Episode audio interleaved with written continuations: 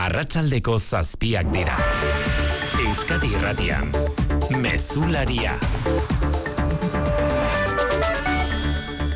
Arratsaldeon guztioi erantzun berri dio Joe Bidenek Errusiako presidenteari. Autocrats only understand one word, no. Ukraine will never be a victory for Russia. E, Rusiak ez du inoiz garaipena lortuko Ukrainian eta ez hori bakarrik urtebete eta gero demokraziak indartsuago eta autokraziak aulago daudela esan berri du Polonian estatu batuetako presidenteak. Aurrez eta nazioari zuzendutako hitzaldian Vladimir Putinek adierazi duena mendebaldeak Ukrainako herritarrak baitu eta Errusiak ez baino mendebaldeko herrialde kasi dutela Ukrainako gerra. Segurutzat jo du garaipena borroka zelaian lortuko duela eta gaur eman duen beste titular handia.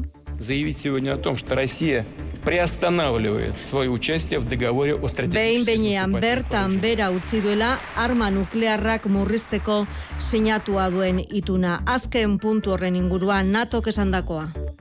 With today's decision on New Start, the whole arms control architecture Arma nuklearrak murrizteko itunik gabe mundua arriskutsuagoa dela eta beraz erabakia berraz tertzeko eskatu dio James Stoltenberg natoko idazkari nagusiak Putini.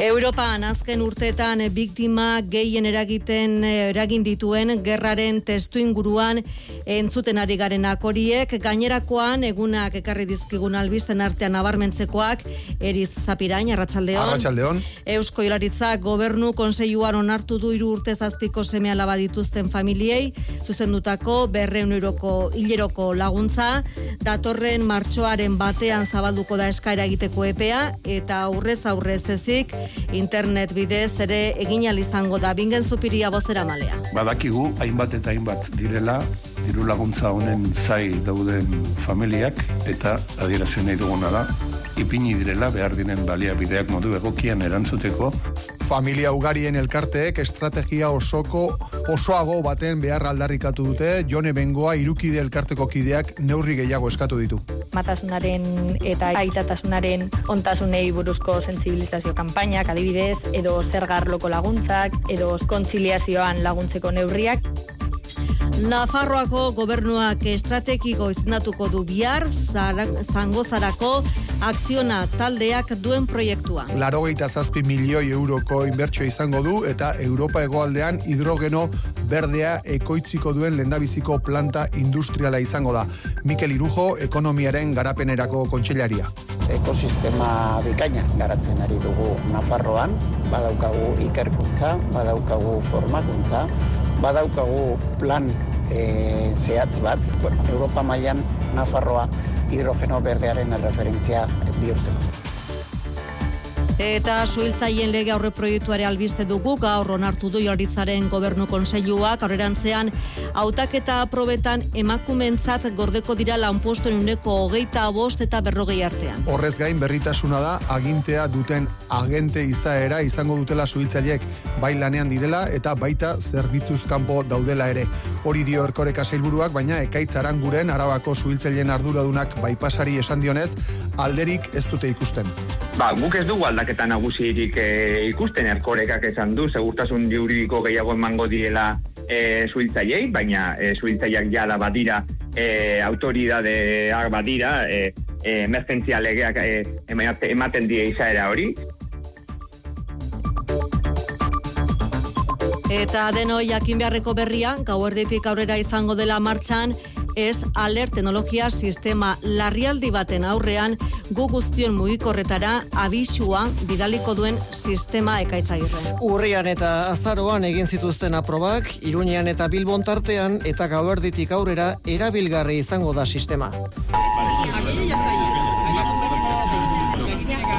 Entzuten ari garen gixako abisua jasoko dute larrialdi egoera edo ondamendi arrisku baten aurrean eremu horretan lokalizatuta dauden sakelako telefonoek. Helburua sute, uolde edota istripu kimiko baten aurrean herritarrak ohartaraztea. Espainiako barne ministerioaren babes zibilak kudeatu du tokian tokiko erakundeekin batera. Arrisku egoeren aurrean erantzun azkar eta eraginkorra ematea azkartuko du babes zibilaren arabera.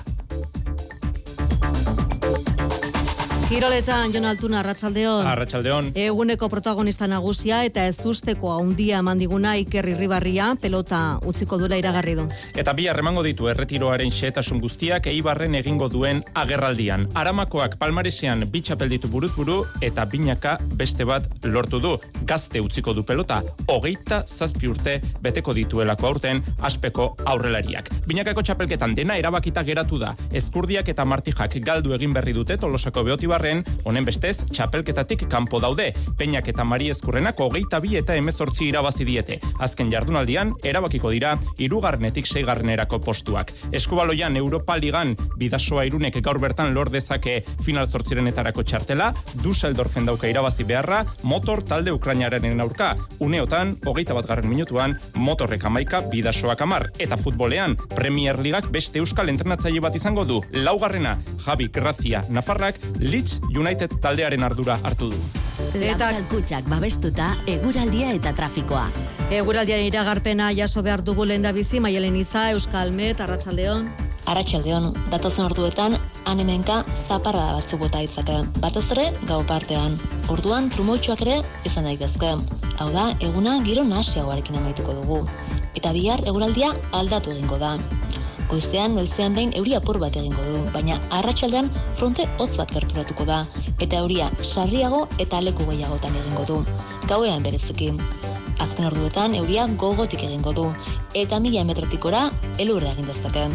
Arratxaldean gainera, ipar mendebaldeko aizten nagusituko da, eta temperaturak ez ditu amairu amabos graduak gaindituko. Errepidetan, arazorik bai, erizapirain. Bai, Bizkaia 6 iruzazpi errepidean, erandio parean, getxorako norantzkoan, auto hilarak daude, eta azortzi autobidean, ortuela parean, istripoa izan dute bi autok, Kantabriako norantzkoan, eta segurtasun saila datuak biltzen ari da horrenik. Santi Gurrutxaga eta Mikel Fonseca teknikan eta realizazioan hartzaldeko zazpiak eta zazpi minutu dira. Euskadi Irratian, Mezularia. Ana Insausti. Ukrainiako gerra abia puntu irakurketara bat kontraiarriak egin dituzte gaur, Errusia eta Estatu Batuetako presidentek Vladimir Putin presidentearen ustez eh, mendebaldeak Errusia suntxitu nahi du, baina ez du lortuko bere armada garaitezina delako. Errusiak eh, gainera, bertan bera uzten du, behin behinean, arma nuklearren kontrolerako sinatuta duen hitzarmena landera izagirre.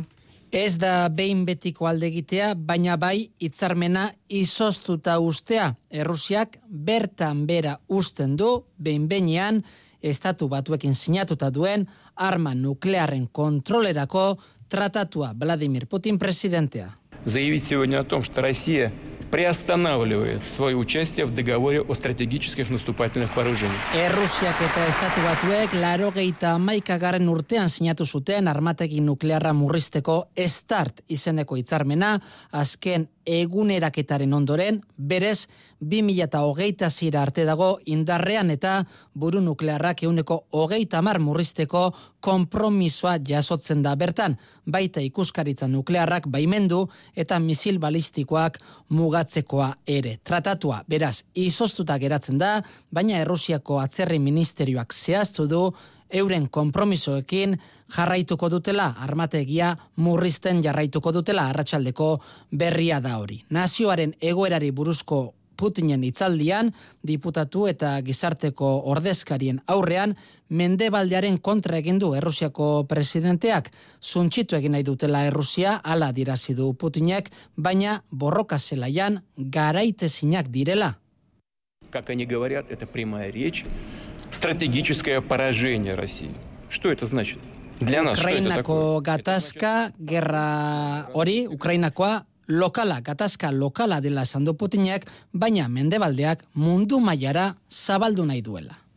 Putinentzat Errusia garaitezina bada, Joe Bidenentzat kontrakoa Ukraina da, gerra hau inoiz galduko ez duena. Ala derazi du Barsobian, Poloniako hiriburuan egin berri duena gerraldian, estatu batuek eta bere aliatuak ez direla nekatuko esan du, Ukraina laguntzain jarraituko dutela, eta urte bete honetan Putinek bere helburuetan utz egin duela azpimarratu du. Alde batetik Ukrainak zuti jarraitzen duelako, eta bestetik NATO lehen baino indartsuago dagoelako. Barsobia Aragoaz bertan da Aneira Zabale beren bidali berezia Arratsaldeon. Putinek erasotzeari uzten badio gerra amaituko da, baina Ukrainak defendatzeari uzten badio desagertu egingo da, esan du Bidenek, eta nabarmendu du bere helburua ez dela Errusia suntsitzea edo kontrolatzea, Errusiako populazioa ez delako etxaia. Bidenek ere errepikatu du NATO inoiz baino indartsuagoa dela, eta Errusiak kide bat erasotzen badu defendatu egingo direla, eta Poloniako gobernuari eskerrak eman dizkio Ukrainako errefuxatuekin erakutsi duen elkartasunaren gatik bat koma milioi Ukrainar jaso ostean. Eta natok Putin eskatu dio bitan pensatu dezala arma nuklearrak murrizteko ituna baztertu aurretik eta ohartarazi du mundua arriskutsuagoa izango dela bestela. James Stoltenberg idazkari nagusiak eta Jose Borrell Europar Batasuneko diplomazia burua kukatu egin dute inore Rusia erasotzen ari denik, Ukrainarekin aurrekaririk gabeko iruko bilera izan ondotik egin dituzte abirazpenok munizioaren eta armen bidalketa koordinatzeko bileran Brusela Maia Portugal. Stoltenberrek dio Putinek ez duela bakerik nahi, gerra gehiago baizik, Iran eta Ipar Korearen laguntzaz. Atzera iradoki du txinak ere lagundu dezakela, naiz eta ondoren borrelek aitortu duen ez dutela horren zantzurik oraingoz. Natoren idazkari nagusiak Putini eskatu dio ez dezala New Start itunetik hanka egin. The whole arms control architecture has been dismantled. Arma nuklear gehiago eta kontrol gutxiago balego, arriskua handiagoa esan nahi lukela horrek. Hildo beretik borrel, gerra hotzaren ondoren eraiki ziren segurtasun sistemak zapuzten ari dela Errusia. What Russia is doing is demolishing the security system that Biek alabiek ukatu dute inor Errusia erasotzen ari denik. Berriz ere diote, Errusiak berak sinatu zuen nazio batuen gutunaren arabera, Ukrainak baduela zilegitasuna bere burua defendatzeko eta aliatuek horretan laguntzeko. Horretarako egin dute iruko bilera Dimitro Kuleba Ukrainako atzerri ministroarekin, armen eta munizioaren bidalketak koordinatzeko. Natok iragarri du ere, erosketok modu eraginkorrean egiteko mekanismoa abiaraziko dutela. Ostiralea meteko da urte bete Ukrainaren kontrako inbazioa hasi zela eta urte erakin bat eginez, ekitaldi bikoitza antolatu du lendakaritzak. Ukrainatik iesi datozen errefusiatuei harrera emateko, jarraipen batzordeak, batzordeak egingo du lehenengo bilera, Errusiak erasoa hasi zuenetik Ukrainako lau mila pertsonak eskatu dute babesa Euskadin, ia mila adintxikiko matrikulatu dira Euskadiko ikastetxetan, ondoren aitortza egingo zaie elkartasuna eta konpromisoa erakutsi duten elkartei. Bi ekitaldiak lendakaritzan izango dira, inigo urkulu lendakaria buru dela. Zure etxea efizienteagoa izatea nahi duzu? Baina, nundik hasiko gara? Zer finantzak eta behar dugun? Ze subentzio dauden ikusi behar da? Inbertitu efizientzian, errazagoa da orain. Sartu birgaitzerakin laboralkutxa.eu simulatzailean. Ezagutu eskura dituzun laguntza eta kenkari guztiak eta behar duzun finantzaketa. Laboralkutxa, bada beste modu bat. Mundua ezagutzeko urteak dira. Sentitzeko, elkarrekin bizitzeko, ikasteko urteak, konfiantzazko ingurune batean. Euskal Eskola Publikoa, elkarrekin azten. Aurre matrikula utxailaren amairutiko geita laura. Ezkuntza saia. Eusko jaurlaritza. Euskadi. Auzolana. Eusko Jolaritza gobernu konseioan onartu du gaur hiru urte zazpiko semeala badituzten familia izuzendutako berreun euroko hileroko laguntza datorre martxoaren batean zabalduko da eskaira egiteko epea eta aurrez aurre ez ezik internet bidez ere egin izango da gauzak errazte aldera sistema simplifikatu eta lantaldea indartu du Jaularitza zurin berria. Martxoaren batetik aurrera eskaera holdea espero dute, irurogeita bos mila familiek baitute laguntza hau jasotzeko eskubidea. Horregatik, familia eta aurren zuzendaritzako lantaldean ditutute, denera irurogei lagun arituko dira honetan buru belarri, ala ere jaurlaritzatik lasaitasun mezua bidali du, bingen zupiria bostera maleak. Badakigu, hainbat eta hainbat direla, zai dauden familiak, eta adierazen nahi duguna da, ipini direla, behar diren baliabideak modu egokien erantzuteko, eta den denek izango dutela eskubidea diru laguntza hau jasotzeko. Beraz, denbora dago, eta gobernuaren konpromisoa danei epe horretan erantzunak emateko.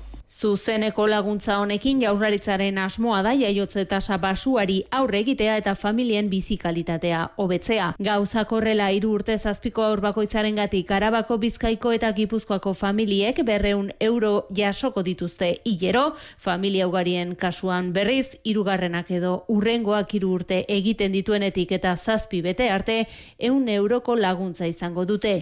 Laguntza albiste ona da oro har guraso elkarteentzat, baina inor gutxi ikuste du jaiotza tasa iraultzeko tresna izango denik. Familia ugarien eta ama bakar gisa aurra izan dutenen elkarteekin hitz egin dugu eta estrategia osoago baten behar aldarrikatu digute.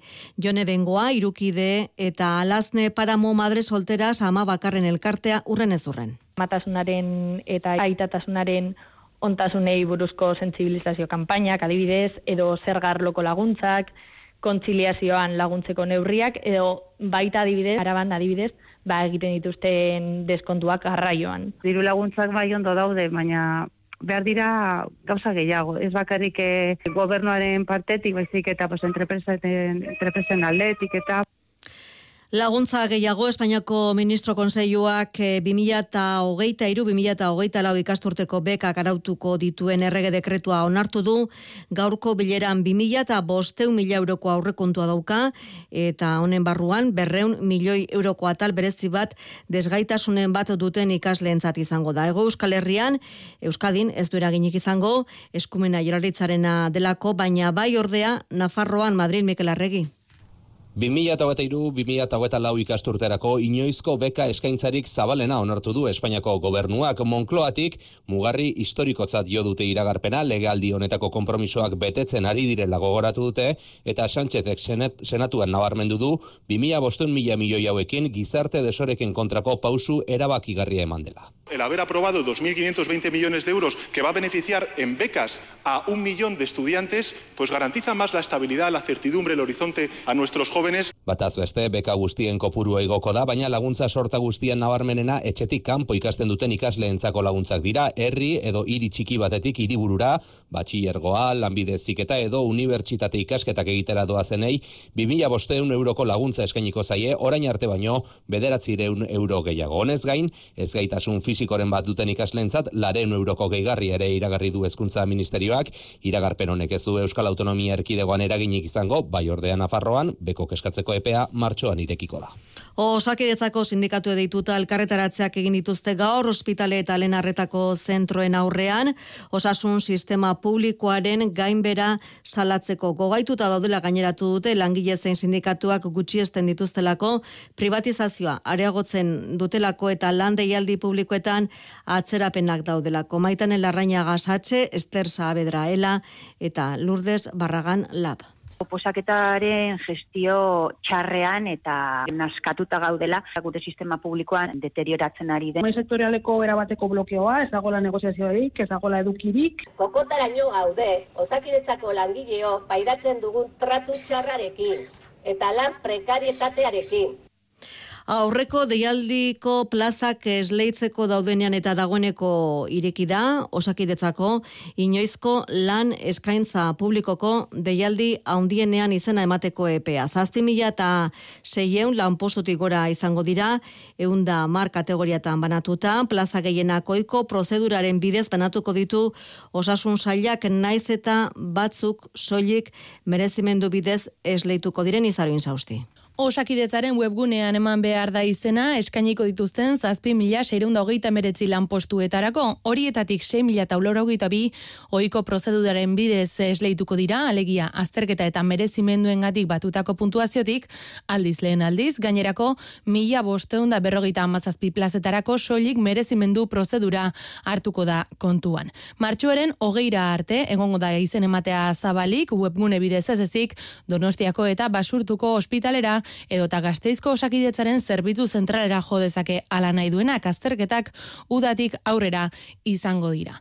Hain zuzen prozesu honekin kritiko dira sindikatu eta osasun langile asko aurreko lan eskaintza amaitu gabe dagoelako. Kexu dira jendeak azterketa gainditu izanagatik ez dakielako lehenengoan plaza lortu duten edo ez eta ondorioz azterketa hauetan izena ematera behartuta daudelako. Nafarroan osasun bidean biemitartean beste greba egun badeitu dute sindikatuek.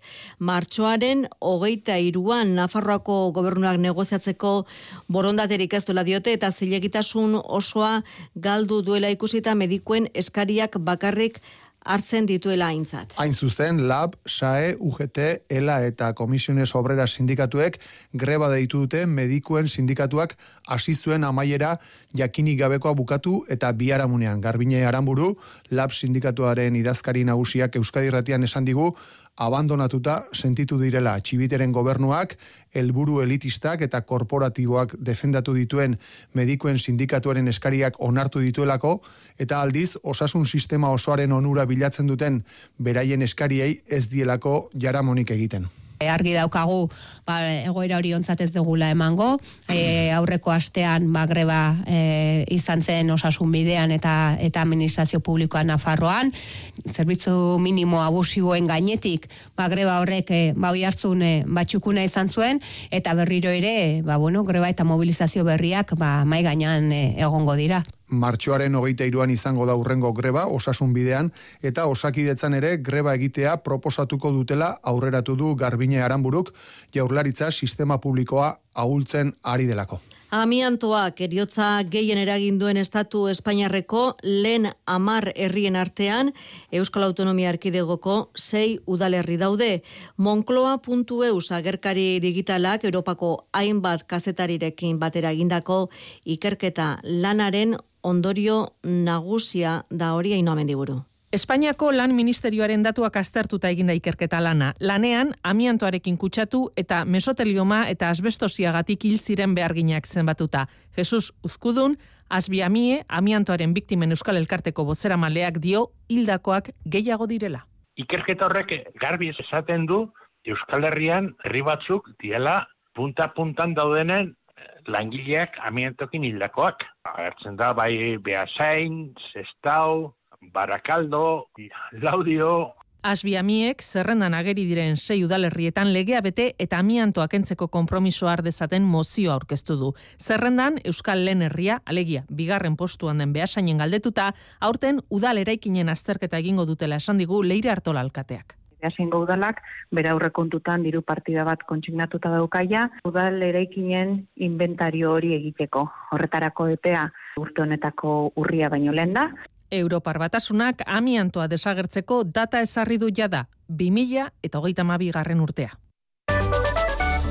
Volkswagenen autoelektrikoekin bezala, zangozarako akziona taldeak duen proiektua, lerogita zazti milioi euroko inbersioa estrategiko izendatuko du bihar, Nafarroako gobernuak izan ere Europa egualdean hidrogeno berdea ekoitziko duen lendabiziko planta industriala Nafarroan kokatuko dute.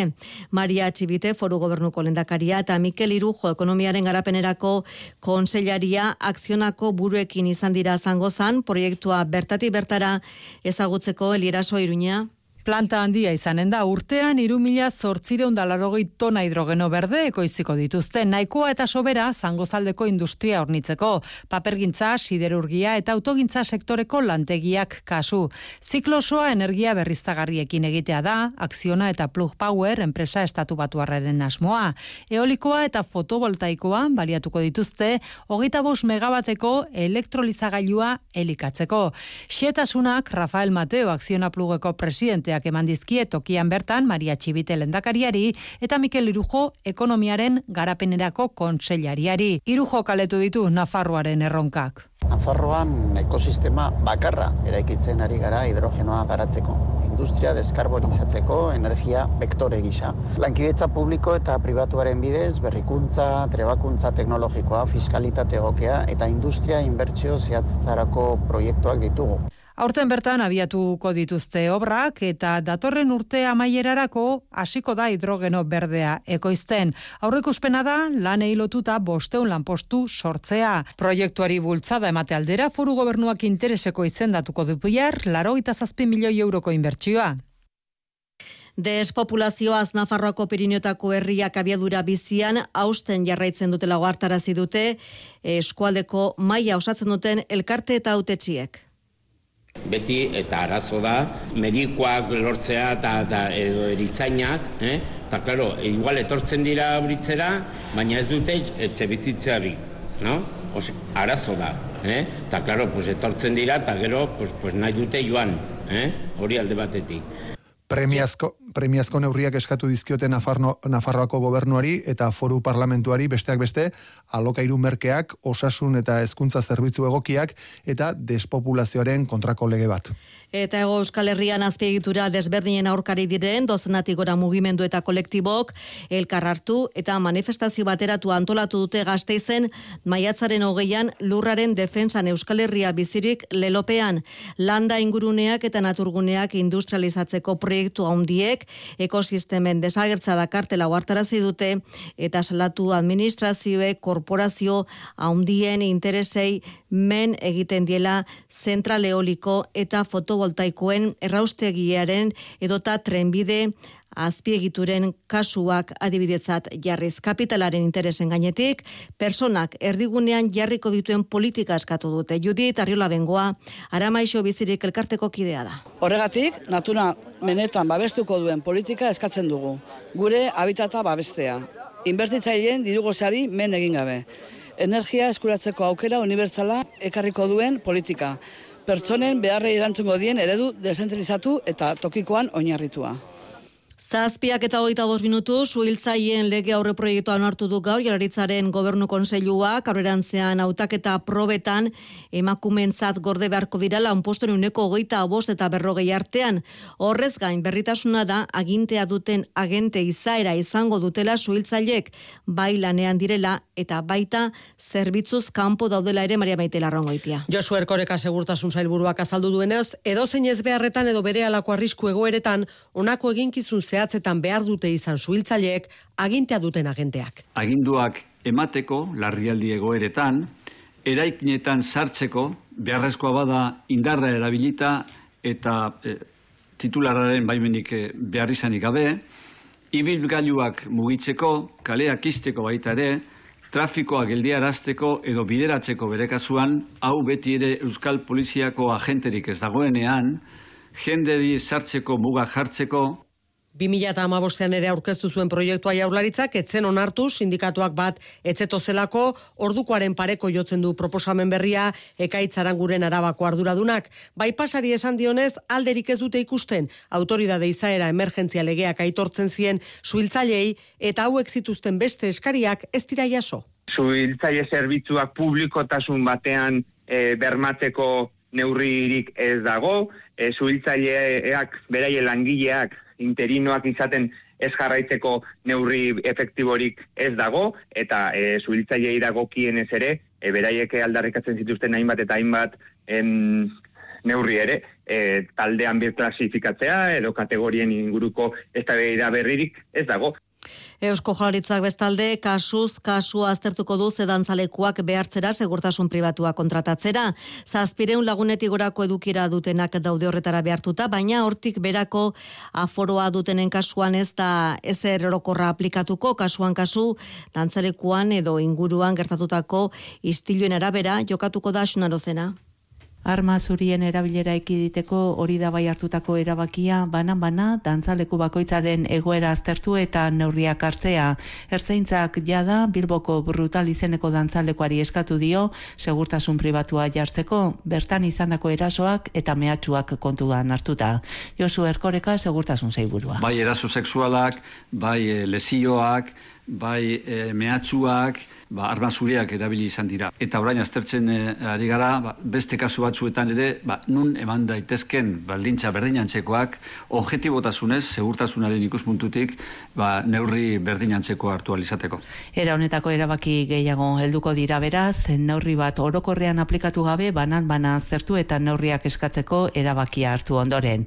Azken bost urteetan, era honetako delituak zerbait gutxitu dira, zazpieun da hogeita iru izan ziren 2008an iaz berriz seieun eta irurogeita zazpi, baina gehitzen ari da ertzaintzak atzemandako arma kopurua. Ostiraletik hasita asteburuan gertatzen dira delitu gehienak, amarreti zortzi kalean gertatzen dira. Frankismoaren diktadurapean gizateriaren aurkako e, aurka egindako krimenengatik beste lau kereila aurkeztu dituzte estatuko epaitegi desberdinetan tartean bederatzen derirogeita mairuan nozitutako torturengatik txentxu edo gil izeneko arandako emakume batek jarritakoa. Eta frankismoari lotuta Gipuzkoako furaldundiak seme kutxun tituluak endu dio Francisco Franco diktadoreari eta baita orezko presidente izendapena ere Eider Mendoza bozera malea. Franco hori emandako provintziako seme kutxunaren titulua kentzea. Hori indargabe usten du gaurko erabakiarekin. Eta bigarrena, Frankoren aldundiko ohorezko presidente izendapena kentzea. Hauekin batera, bestelako aintzatespen ohore eta sariak ere kendu ditugu, baldin eta balio demokratikoekin batera ezinak eh, baziren. Mila bederatzereun da hogeita emeretziaz geroztik izan da Gipuzkoako semekutxun Franco.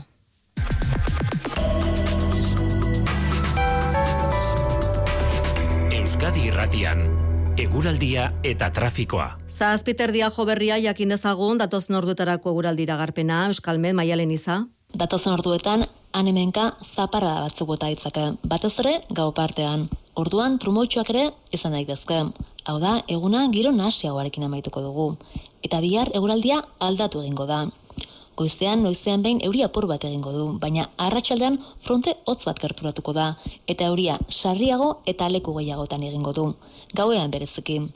Azken orduetan euria gogotik egingo du, eta mila metrotikora elurra egin dezake. Arratxaldean gainera, ipar mendebaldeko ezten nagusituko da, eta temperaturak ez ditu amairu amabos graduak dituko. Errepidetan balda eragozpene, Maria Maite Larrangoitia. Ba, oraindik ere bi arreta puntu ditugu, Bizkaia segiru zazpi errepidean erandion getxorako norabidean istripurik izan espaldin bada ere autoilarak sortu direlako, eta oraindik ere ez dira amaitu, eta azortzian ortuelan bi autok izan dako istripuaren ondorioz, kantabriarako norabidean, garabiak lanean ari direla eta segurtasun zailetik arretaz gidatzeko gomendioa. Mezularia, gertukoak.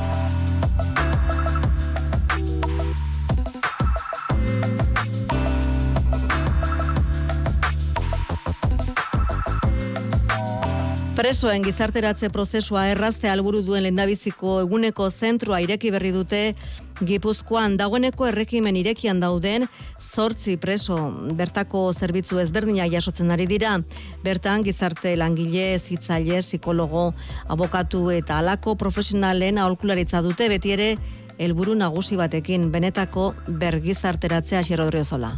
Ama bostogei pertsonarentzako almena duen eguneko zentroak zortzi erabiltzaile ditu astapen hauetan bakarra emakume eta naiz denak kartzela zikorra betetzen egon, erregimen irekian noski oso perfil ezberdinekoak espero dituzte, irati maineru zentroko koordinatzaile. Eta horriko diren pertsonen e, perfila oso anitza izan daiteke da, ongo dela jendea agian etxerik ez daukana, baina espetxan lo egiten duena eta egunean zehar e, espazio beharko duena, e, eta beste batzuk, ba, igual beraien etxean daude, baina profesionalen laguntza beharko dute arlo puntual batean. Eusko Jaurlaritzaren den, baina arratxelkarteak kudeatuko duen zentroaren helburu nagusia presondegitik ateratzen denak gizartean moldatzeko baliapideak izatea da. Simplea, baina beharrezkoa.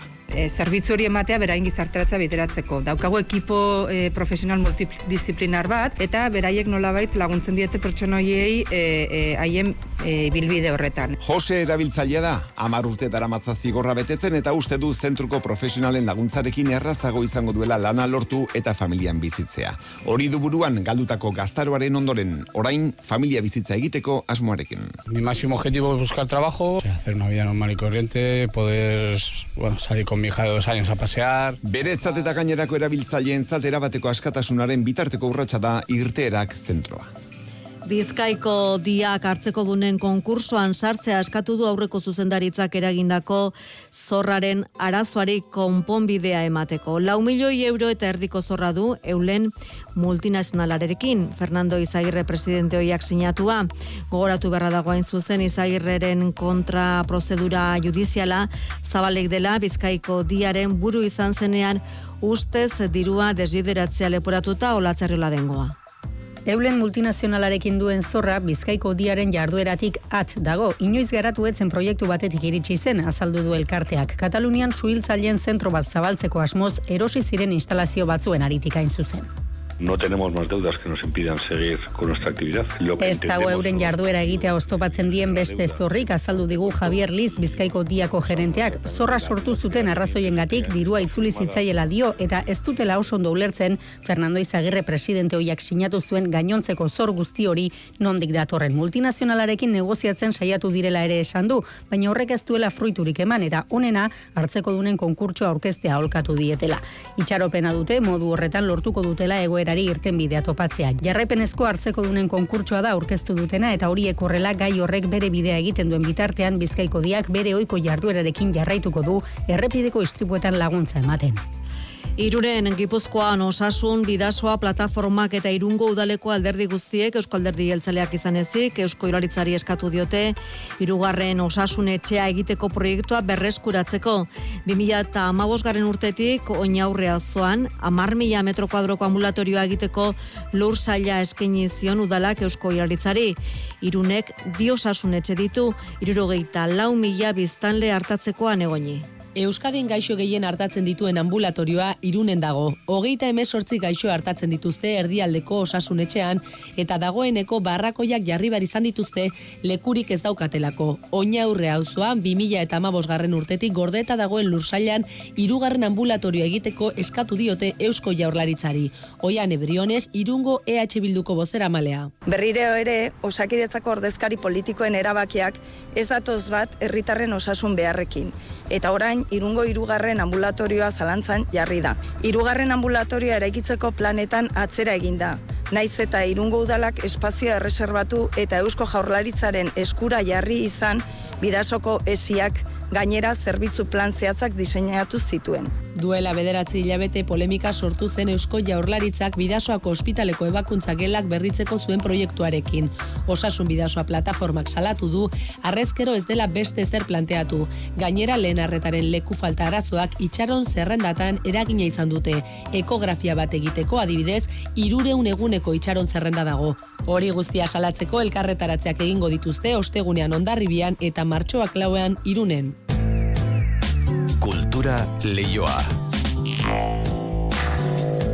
Bihar irekiko da Madrilen arko arte garaikidearen nazioarteko azoka berrogeita bigarren edizioan makina bat artisten lanak erakusgai jarriko dituzte arte galeriek. Euskal Herritik ere urteroko zitari eutxiz presente izango dira beste beste karreras mugika eta Zibrian galeriak. Gune horietako zuzendariekin eta joan diren zenbait artistarekin hitz egin du Mari Jose Uria lankideak. Donostiako Zibrian Arte Galeria bi urtez gonbiatu dute, galeria gaztea izanik, aurten asentatu da programa edo sail orokorrean izango da eta Gregorio Zibrian zuzendariak esan diguneran. Ba, ukegu argazkia, margolana, baitare eh, eskultura eta tekstila edo tela eginiko lanak ere. Eta artisten izenak dira Leandro Feal, Pedro Herrero Ferran, José Ramón Amondarain, Oscar Tuazón, Susan Cianciolo eta estergatan. Bestetik, ibilbide handiko galeria da Bilboko Karreras Mojika eta urten ere amabi bat artistaren lanak jarriko ditu erakusgai. Xabi Salaberria eskultoreak esan digu Guggenheim Museoren hogeita bosgarren urte urrenerako sortu zuen erakusketako zati bat aurkeztuko dutela arkon. Gurnizko pieza batzuk dira e, Guggenheimen oraintxe bertan erakus, e, ikusgai daudenak. E, burdineko mm, pieza horiek egiten dute referentzia batzu, ba, ba, modernitate garaiko zenbait eh, mat, kultural materialei. Eta June Crespo artistak ere eskulturak ditu erakusgai aluminioan urtutako piezak hormara doaz tentsioan zintzilikatuta bezala. Are irudia eta jatorria galtzen doala, ez? E, prozesuaren pausu bakoitzean. Metalera bihurtzeko prozesu horretan ba mozketa eta prozesuaren parte tekniko elementu asko hien arrastoak usten ditut eraldatu jatorrizko elementu hori. Ia artista guztiak eta beren lanak presente ongo dira beraz, igander arte luzatuko den arkon arte galerien eskutik, arte garaikidearen nazioarteko azokan. Artelanetik antzerkira, irukortze, azukre asko, eta brandi gehiegi antzeslanak irabazi du Donostia antzerki saria kamikaze kolektiboaren eta txak teatroren antzeslan hau, azpi epaimaiaren iritziz, 2008an Donostian Euskaraz eman zen antzeslanik onena izan zen. Komedia sarituaren sortzaile eta protagonistak, Gaztainagak, Eliasek eta Olaizolak, martxoaren hogeita zazpian jasoko dute, amabi mila euroko dirusaria Victoria Eugenia Antzokian egingo duten emanaldiaren aurretik ainoa agirre. 2022an Euskal Antzerki gintza profesionalak inoizko daturik onenak izan ditu donostian. Publiko helduarentzako antzezlanak hogeita bost izan dira, emanaldiak berrogeita amabi eta ikusleak ia amaika mila. Iaz aurkeztu ziren antzezlan horietako batek, irabazi du hogeita irugarren donostia antzerkia saria. Hiru kortxe, azukre asko eta brandi gehiegi gazte estenan estenaratu zuten iraiaren hogeita bostean amankai gaztainagak, Erika Olaizolak eta Iraia Eliasek. Oso oso pozi gaudela, egia esan, ba, bai izan da sormen prozesu bat, jo, ba, euskeraz zindana, e, eta hori baloratzi ez, euskeraz sortu dan antzeslan bat, zerotik e, hori baloratzia, jo, ba, osa ederra da, oso ondo pasadeu, sormen prozesu oso divertigarria izan da, oso jolastila, hori saritzea ere plazerra handi bada, Kontatu digutenez, Netflixen ikusgai dagoen The Bridgertons telesaigaren arrakastak zer pentsatu eman zien eta hortik jaio zen antzez lan hau. Orain, kale antzerki egiteko asmotan dabiltza, amankai gaztainaga. Troia izangoala gure urrengo antzeslana eta kaleko antzerkia izangoa euskeraz. E, udara hontan estrenaukoa, kalerki jaialdian, zarautzen. Troia, uda honetan estrenatuko dute ba, eta datozen aste eta hilabeteetarako badauzkate oraindik irukortxe, azukre asko eta brandi gehiegi antzez lana sarituaren emanaldiak. Urrengoa, aste buru honetan bertan izango dute, berrizko kulturretxean, larun bat arratsaldean. Hogei minutu eskaiz sortzietarako demora hori kirolabistea kontatzeko eta pilota abia puntu azken orduarekin Jon Altuna, Arratsaldeon. Arratsaldeon ana.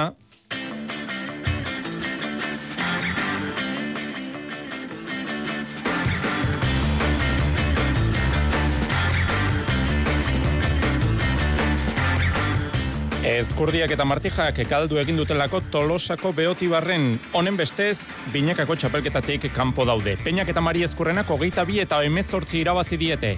Azken jardunaldian, erabakiko dira, irugarnetik seigarnerako postuak. Pilota munduan izen propio bat, Iker Irribarriarena. Pilota profesionala utzi egingo du, bihar emango ditu erretiroaren xeetasun guztiak eibarren egingo duena gerraldian. Aramakoak, hogeita zazpi urte beteko ditu aurten. Eskubaloian Europa Ligan bidasoa irunek gaur bertan lordezake final zortzirenetako txartela, u Dusseldorfen dauka irabazi beharra motor talde ukrainarraren aurka, uneotan, bigolengatik bigoleko aldeaz irabazten ari da, hogeita amazazpigarren minutuan. Txerrendularitzan ua eturrean eta ruandako turrean bi euskaldun ditugu laugarren postuan selkapen nagusian. Emirerrietan, Peio Bilbaok lau segundura dauka plap liderra, Victor de la Partek amaika segundura dauka lidergoa Ruandan. Futbolean Premier Ligak beste euskal entrenatzaile bat izango du laugarrena, Javi Grazia Nafarra. Leeds United taldea jeitxiera postuetatik ateratzeko eginkizuna izango du Graziak. Eta atletismoan Madrilgo nazioarteko mitina antolatu dute gaiurreko pistan, bi euskaldun, maialen aspe pertikan eta Iker Arozena luzera jauzian izen emandakoen artean daude. Entzule lagunok arratsaldeon eta ongi etorri mezulariko kirolaren tarte honetara.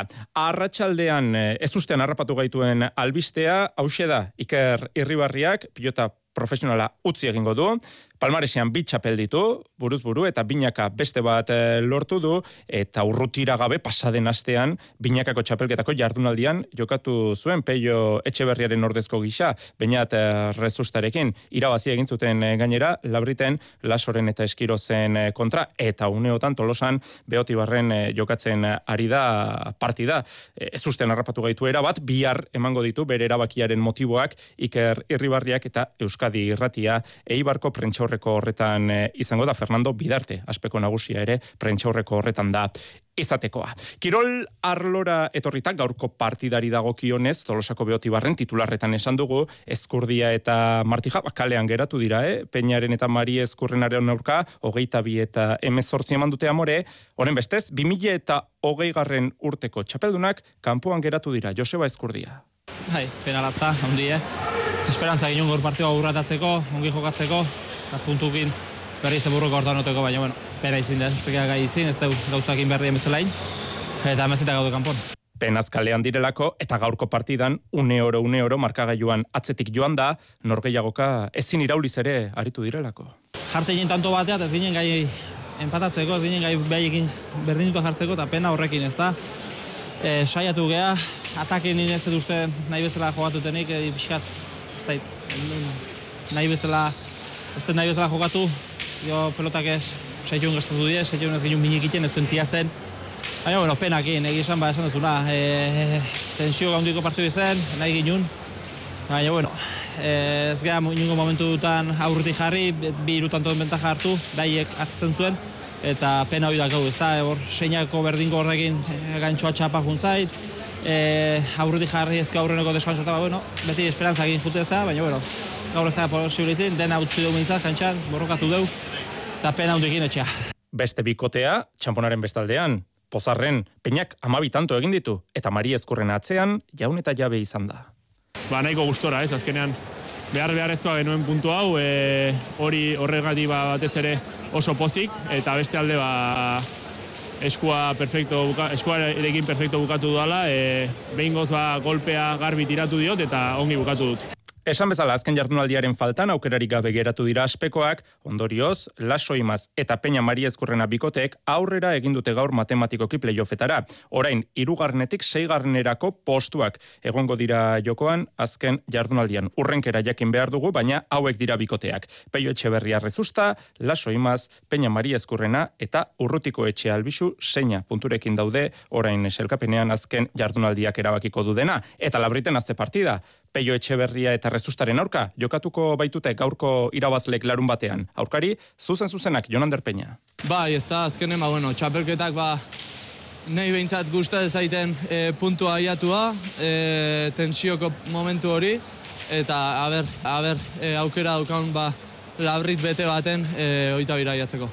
Promozio maiakoan behoti barren, hartolak eta iztuetako gaita bi, zabalak eta kaskuek amasei. Kirolez aldatu behar dugu eskubaloian Europa Ligako partida jokoan eh, daukagulako Dusseldorfen Alemanian eta markagailua ba berdinduta daukagu, eh? berrogeita bat garren minutuan, motorrek hogeita bat, bidasoa irunek hogeita bat, atxeen aldian ere berdinketa genukan, amaseinako berdinketa, bigarren zati hasiera ikusten duzu, eh?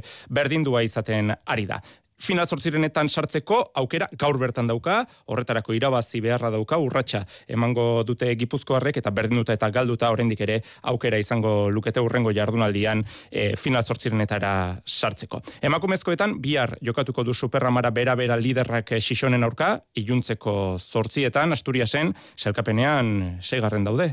Hane erauzkin superramara bera berako jokaleria. Nik uste dut e, gure lanean zentratu behar garela, e, e, gure papela ondo betetzen badegu, ba ez dugu arazerik izango garaipena lortzeko. Arratxaldeko zazpiak eta berrogeita zazpi minutu dira.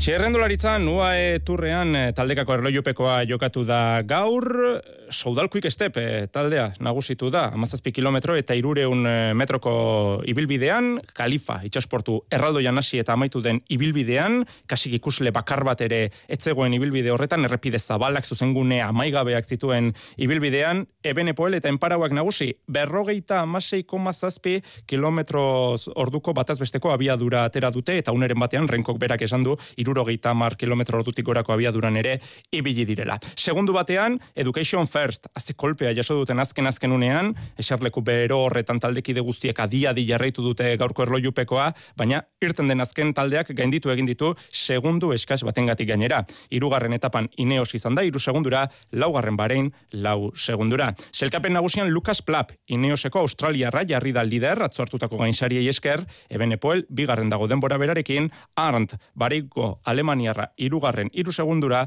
eta Peio Bilbao laugarren dago lau segunduko atzerapenarekin. Gero ja tartetxoa zabaltzen da. Atzoko aize babesetan protagonista izan ziren esprinterren eh, multzo handi badatorratzetik, amabos segundutik gorako atzerapenarekin. Bihar etapa garrantzitsua, jebel jaiz, emeretzi kilometroko mendate luze ezagunean izango baitute helmuga eta gainsariek bere biziko garrantzia izan dezakete. Ruandako turrean koskatxo bat bere eginda, hemen bai, bide bazterrak ikuslez lepo, irugarren etapa jokatu da, etapa menditsua, ia berreun kilometroko ibilbidean, irugarren mailako bat, bigarren mailako beste bat, eta lehen mailako hiru mendate igaro behar izan dituzte, eta horietako batean, musan zen izan dute elmugan. Elmuga, elon munubran eritrearra nagusitu da, lider jarri da bardianikoa. Lehen euskalduna elmugan, Victor de la parte. Laugarren elmugan, total energikoa, zazpi segundura de la parte. Bueno, oso etapa gogorra izan da, e, berreun kilometro dana bi mila metrotik gora, e, euriakin, beroakin.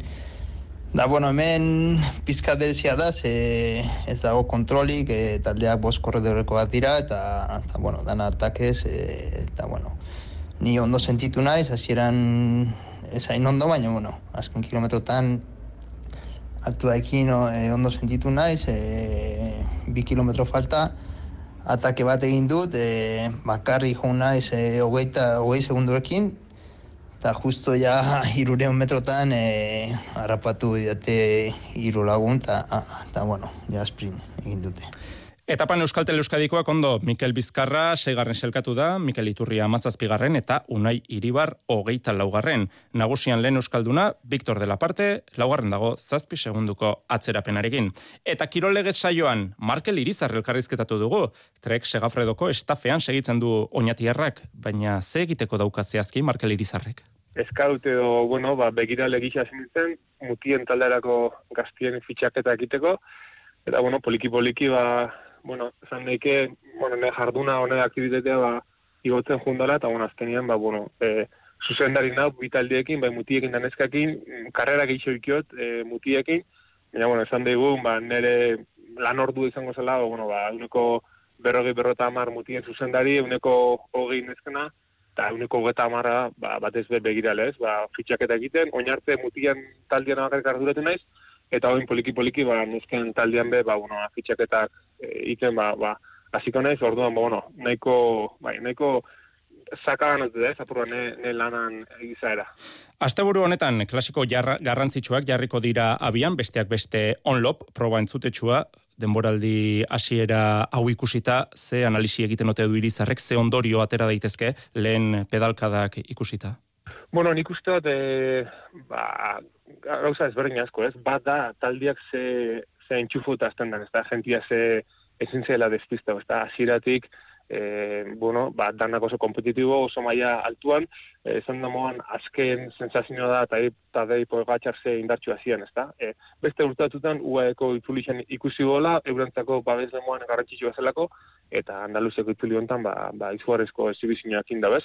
Em, eta beste aldetik ba ikusten dana, ba bauxe, ez? Maila e, oso oso altua la, ez? Azkenean gaur egun gutxi leitzen dana neurtuta hau, ez? Batiuekin apur bat dana kontrolatutako eta ikusten du e, urtetik urtera azkarrago zela, e, lehen da azten gaela oso maila altuan eta eta bukaera arte bukatzen dula, ez? Orduan, nik uste dut fisiologia aletik, e, zientzia aletik, asko txirnolita asko abila eraldatzen, Futbolean Ingalaterran daukagu albistea, Premier Ligak beste euskal entrenatzaile bat izango baitu. Javi Grazia, Leeds United taldea jeitxiera postuetatik ateratzeko eginkizuna izango du Nafarrak, berrogeita amabi urte dauzka eta aurrez ere entrenatu du Ingalaterran. Watford taldearekin ardura, Watford taldearen ardura. Hartu zuen 2000 eta emezortzi, 2000 eta emeretzi urteetan. Osasuna eta Valentziako entrenatzaile ere izana da, entrenatu duen azken taldea, Al-Sad, Katartarra izan zen.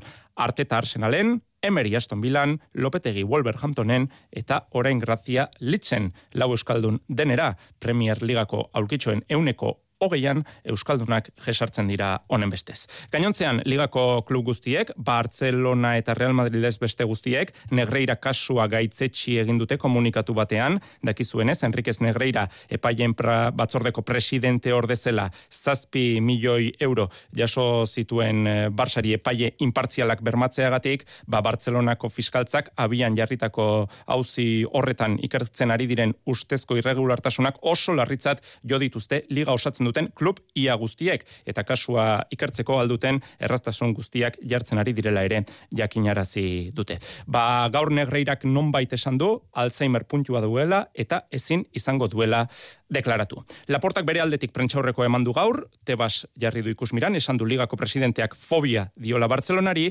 eta urrundik kluba kontrolatu nahi duela gaineratu du, baina berarekin ez duela hori lortuko. Gure taldeetara etorrita, realak larun batean jokatuko du mestaian, Valentziak eh, ez du irabazin munduko txapelketaren etenaz eh, geroztik, jaitxiera postuetan da Valentzia eta realak aukera ona izan dezake hiru puntuak eskuratzeko.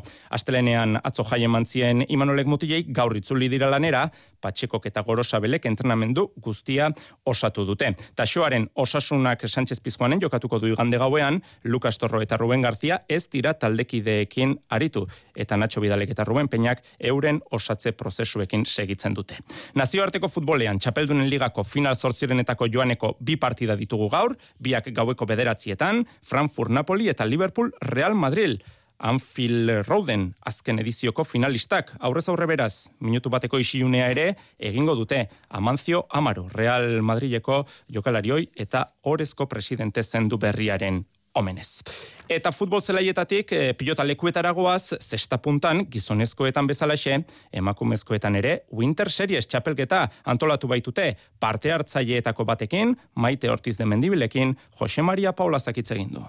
Zesta puntan, Winter Series torneoko otxak isildu dira, baina laster emakumezkoenak indartuko dira. Xeetasun hau etxek eman dizkigu torneo horreta, segungo munduko txapeldunak, maite ortiz de mendibilara barrak. Ba, jokatuko dugu e, txapelketa osoa durangon, e, iro astelenetan jokatuko da, arratsaldez, eta izango da e, otsaiak e, hogeita zazpitik martxoak amairu arte. Maite Ortiz de Mendibilek anaia ikusi zuen saski eskuetan hartuta, bederatzi urteko neskatoa zenean. Ba, bederatzi urte nituela ikusi nuen e, nere neba jokatzen, e, ba, bera e, nahi zuen eskuz e, e, jokatzen hasi, baina ordutegiak eta ba, ba esen ondo gainziditzen, eta orduan esan ziaten, ba, bitu, probatu zestaz, jo, jo, ondo dago, ez dakizer, eta hasi zen zestan, eta ikusterakoan, ba, ez dakite, enbidia modukoa ze sortu zitzaidan, eta ba, hasi nuen nibe bai zestan, eta hemen jarraitzen dut. Ahotxean abaritzen dugu, neskatoa da oraindik, orain amazazpi urte ditu, ikasketak goizetan, entrenaldi saio trinko arratsaldeetan mutrikuko zesta taldera astean birritan joan. Bueno, ba, ni e, mutrikuko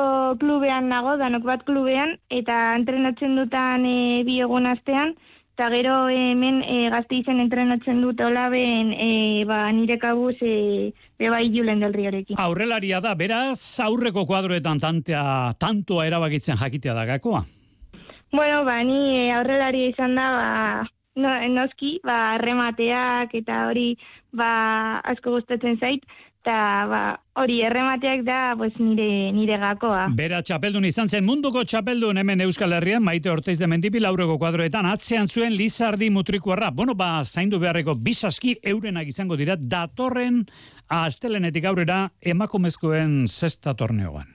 Azken txampan atletismoa, pista estaliko nazioarteko bilkura egingo dute bihar Madrilen, atleta onaskoak izen emandakoen artean, eta tartean bi euskaldun, Maialen Aspe pertika jauzian, eta Iker Arozena luzera jauzian. Maialen Aspe Espainiako txapelketa irabazi berritan da, orain mundu mailako jendearekin nortzeko aukera izango du Madrilen bertan. Alicia Newman, Kanadarrarekin kasu, lehiatzera eta ikastera doa pertika jauzilari arrasatearra. Olako txapelketetan, txapelketan eta moduan norberak, berak dakixena momentura arte inbidau, ze ez da momentua gauza arraruak itxen azteko eta, eta hori, baina bueno, bai da gisa, ba, olako aldeta, oza, olako maia ona daukien aldetak salto itxen ikustia, zuzenian, ba, olako txapelketetala junda daukotzula, ez? Atletiko San Sebastianeko atletak ez zituen aparte izan, lau metro eta berrogeita mar zentimetro horiek erreginaren kopan, baina Istanbuleko ametsa, pista estaliko Europako txapelketako ametsa, amaitu da arrasatearraren zataspe. Egisa da, ja, ez da aukerarik, Ze Espainiako txapelketa zan azkenengo aukera ba hori, es, Espainiako federazioak daukon marka minimo hori lortzeko zala lau berrogeita mar, eta bueno, gero horretaz gain rankinetik zailkatu izan ez, baina bueno, hori izan azkenengo aukera orduen ja negu ontarako europeua deskartauta. A ber, eh, bari aire librean eh, dauen munduko txapelketako marka minima hori lortzen dugun eta posible dan. Beste euskal parte hartzailea Iker Arozena superramara bat taldeko atleta da.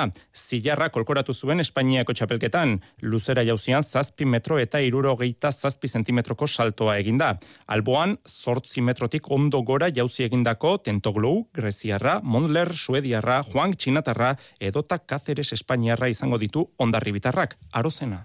Lehenik eta hain igual, ba, zeu zer, ba, e, ikaratzen zaituela ez, baina, bueno, nik uste guztiak ba, lehiaketan bertan egon da, ba, asko motivatuko nintzela eta eta ondo egingo ditela ez, e, haiekin lehiatzea. E, munduko txapel nordea, Europako txapeldunak, zilarrak, bueno, e, jauziagari ikaragarriak datozte, eta, eta nik espero ba, ba, nire paper ba, on bat aratzea ez. Madrilgo nazioarteko mitina, nazioarteko bilkura arratsaldeko zazpiak e, laurden gutxiagotan hasiko da bihar. Eta amaitzeko e, markagailu eguneratuko dugu, eskubaloian, Europa Ligako partidan, berrogeita amairugarren minutuan, motor talde Ukrainarrak hogeita sortzi, bidasoa irunek hogeita zazpi. Iluntzeko sortziak dira. Euskadi Irratiko Informazio Zerbitzuak. Albisteak. Arratsaldeon berriz ere azken orduan jakin dugun albistea Itamari ontziak beste erreskate bat egin duela Mediterraneoko uretan berrogei persona erreskatatu dituzte burdinezko txalupa batetik ekaitzagirre.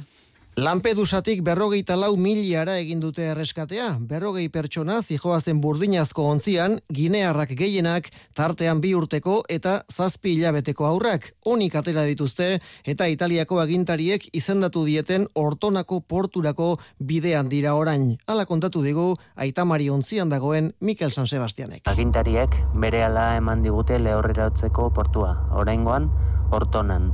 Hemendik, zazpiron da berrogeita mar milatara. Honek esan nahi du, ostiral arte nabigatzen egon beharko dutela tamalez.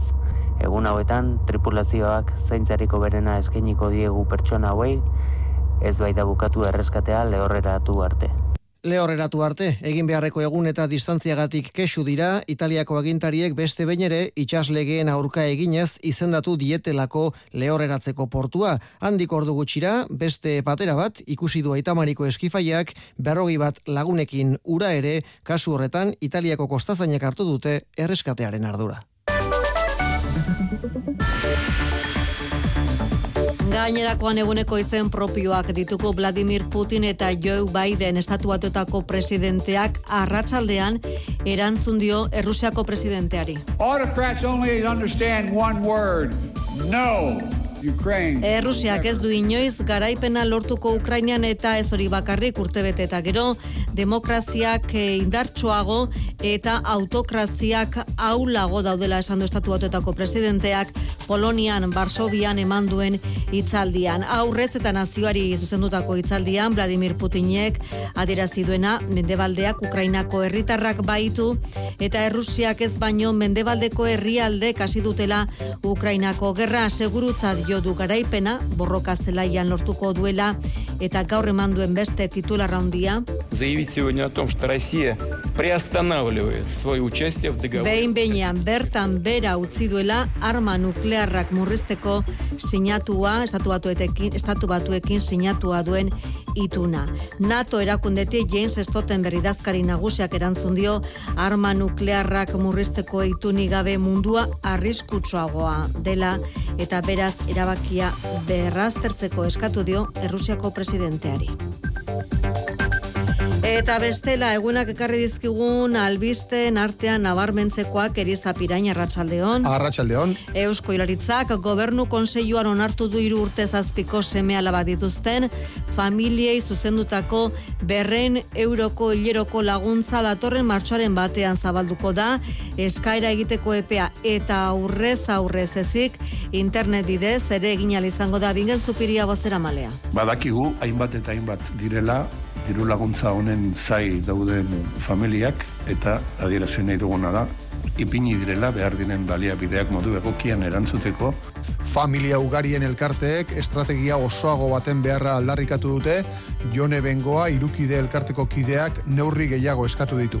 Matasunaren eta aitatasunaren ontasunei buruzko sensibilizazio kanpainak adibidez, edo zergarloko laguntzak, edo kontziliazioan laguntzeko neurriak, Espainiako ministron konseioak berriz 2023-2024 lau ikasturteko bekak arautuko dituen errege dekretua onartu du gaurko bileran. 2000 eta bosteun milioi euroko aurrekontua dauka eta honen barruan berreun milioi euroko atal berezi bat desgaitasunen bat duten ikasleentzat izango da. Euskal Autonomia Erkidegoan ez du eraginik izango eskumena jaurlaritza, jaurlaritzaren abaita, baina bai Nafarroan eta Nafarroako gobernuak estrategiko izendatuko du bihar zangozarako akziona taldeak duen proiektua. Laro zazpi milioi euroko inbertsio izango du eta Europa egoaldean hidrogeno berdea ekoitziko duen lendabiziko planta industriala izango da. Mikel Irujo, ekonomiaren garapenerako kontseilaria. Ekosistema bikaina garatzen ari dugu Nafarroan, badaukagu ikerkuntza, badaukagu formakuntza, badaukagu plan e, zehatz bat, bueno, Europa mailan Nafarroa hidrogeno berdearen referentzia bihurtzeko. Kiroletan eguneko protagonista nagusia eta ez usteko handia mandiguna Iker Irribarria pelota utziko duela iragarri du bihar goizean emango ditu azalpenak eta kiroli lotuta aipatu nahi genuke Espainiako Ostegi Konstituzionalak kaleratutako ebazpena irratiek eskubide osoa izango dutela futbol partiduak zelaitik bertatik emateko konstituzionalak dioenez, jendarteari informazioa ematea bermatu behar delako. Bukatu aurretik eguraldian iragarpena jaso behar dugu, aldaketa dator Euskalmet maialen iza. Datozen orduetan, animenka zaparra batzuk bota itzake, batez ere gau partean. Orduan, trumoitxuak ere izan daitezke. Hau da, eguna giro nasiagoarekin amaituko dugu. Eta bihar eguraldia aldatu egingo da. Goizean noizean behin euri apur bat egingo du, baina arratsaldean fronte hotz bat gerturatuko da eta euria sarriago eta leku gehiagotan egingo du. Gauean bereziki. Azken orduetan euria gogotik egingo du eta mila metrotikora elurra egin dezake. Arratsaldean gainera iparmendebaldeko izena nagusituko da eta temperaturak ez ditu amairu amabos graduak dituko. Errepidetan ez dago apartuko arazuri segurtasun saian esan digutenez. Hemen bukatu behar dugu sailaren hogeita bateko mezularia biarritzuliko gara arratsaldeko zazpietan puntuan gerrarte.